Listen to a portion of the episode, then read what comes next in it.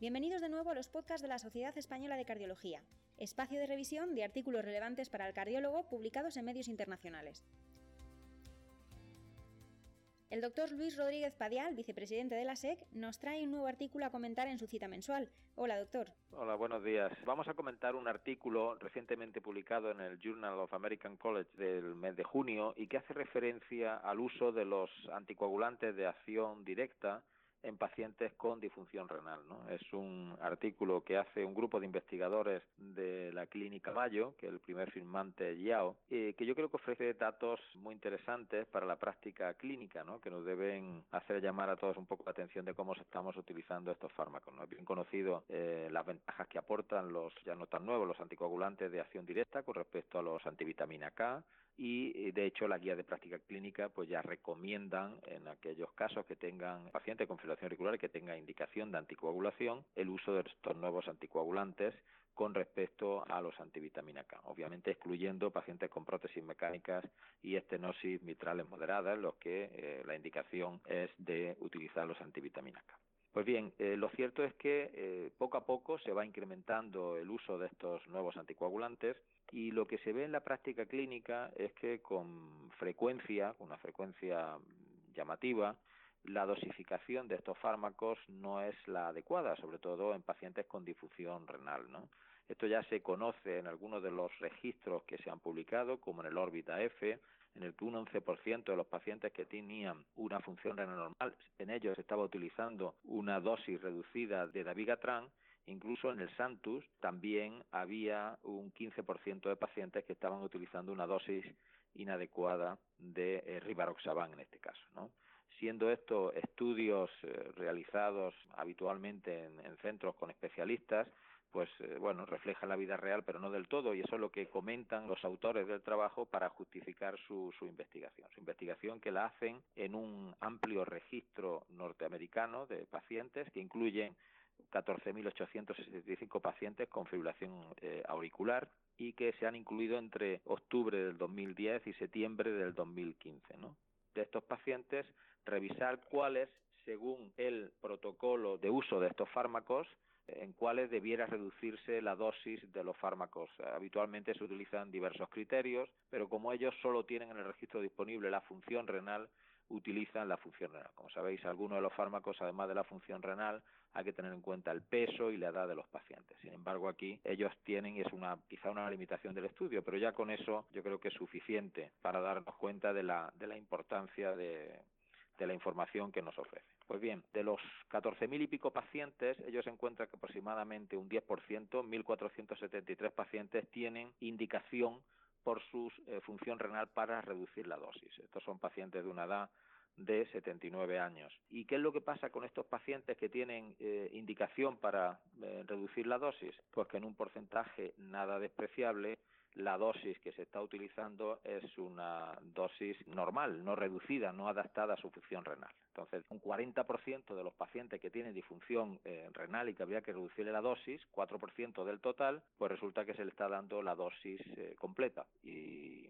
lo que comentan los pacientes, y ahora veremos, que es el hallazgo fundamental, la repercusión que eso tiene con respecto a estos pacientes. Mientras que, por otra parte, nos encontramos que un 12% del total de los pacientes que teniendo una función normal y no teniendo indicación para reducir la dosis del fármaco, el 12% resulta que se está dando una dosis reducida. O sea, hay unos pacientes que estamos sobredosificando y otros que estamos infradosificando y lo que añaden, la información que, nos ofrecen, es que siguiendo a esos pacientes y analizando sus complicaciones, tanto complicaciones tromboembólicas como de hemorragia, pues se observa como en aquellos pacientes que están sobre tratados, sobre dosificados, pues resulta que no hay una tendencia significativa a que haya mayor aumento de problemas tromboembólicos, ni menor, no hay diferencia en cuanto a los problemas tromboembólicos, pero el riesgo de sangrado es mayor comparándolo con aquellos a los que se le prescribe una dosis normal del fármaco. La hazard ratio es de 2.19, o sea que incrementa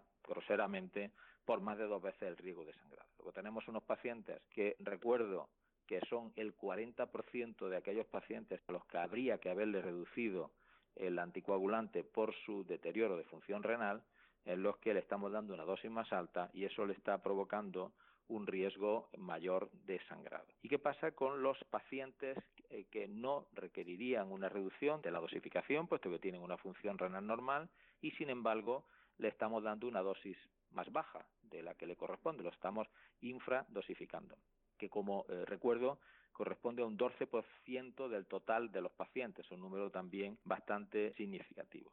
Pues en este caso, el uso de una dosis reducida no aumenta el riesgo de sangrado, como era de esperar, son fármacos más seguros, y lo que sí se observa es un aumento importante del riesgo tromboembólico, que llega a ser hasta de cuatro o cinco veces. Pero lo más curioso, y que eso habrá que ver, probablemente ver con más detalle la, información y ver cómo se aclara, es que aquí no se comportan igual todos los anticoagulantes, mientras que Rivaroxaban y Dabigatran no presentan un incremento del riesgo tromboembólico, incluso cuando se dan la dosis más baja, con apixaban sí que se produce un incremento de ese riesgo tromboembólico, probablemente porque la dosificación esté peor ajustada para el tipo este de, pacientes. ¿eh? Pero eh, lo cierto es que sí que hay un riesgo tromboembólico mayor para estos pacientes, cosa que a veces vemos en los estudios en, vida real, que son fármacos más, eh, o sea, nos dan mayor seguridad, pero si no tenemos en cuenta los datos con respecto a la aparición de embolismos,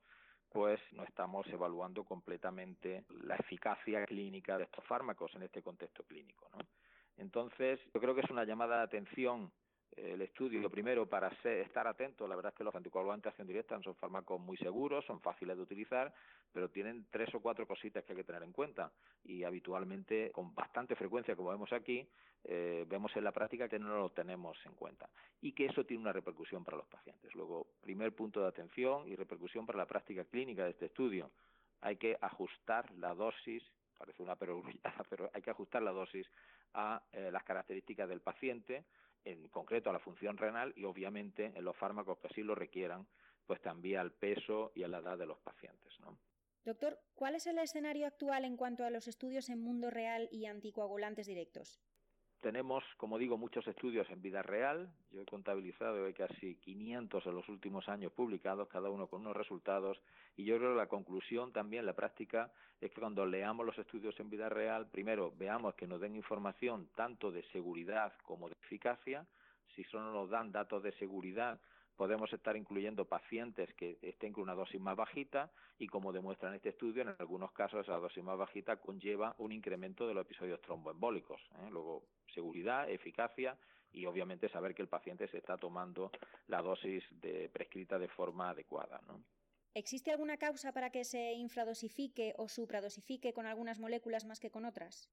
Pues hombre, el, para que se infradosifique quizá es un poco el, miedo del médico a causar problemas, ¿no? Es decir, bueno, prefiero dar una dosis bajita del fármaco porque así el paciente no sangra.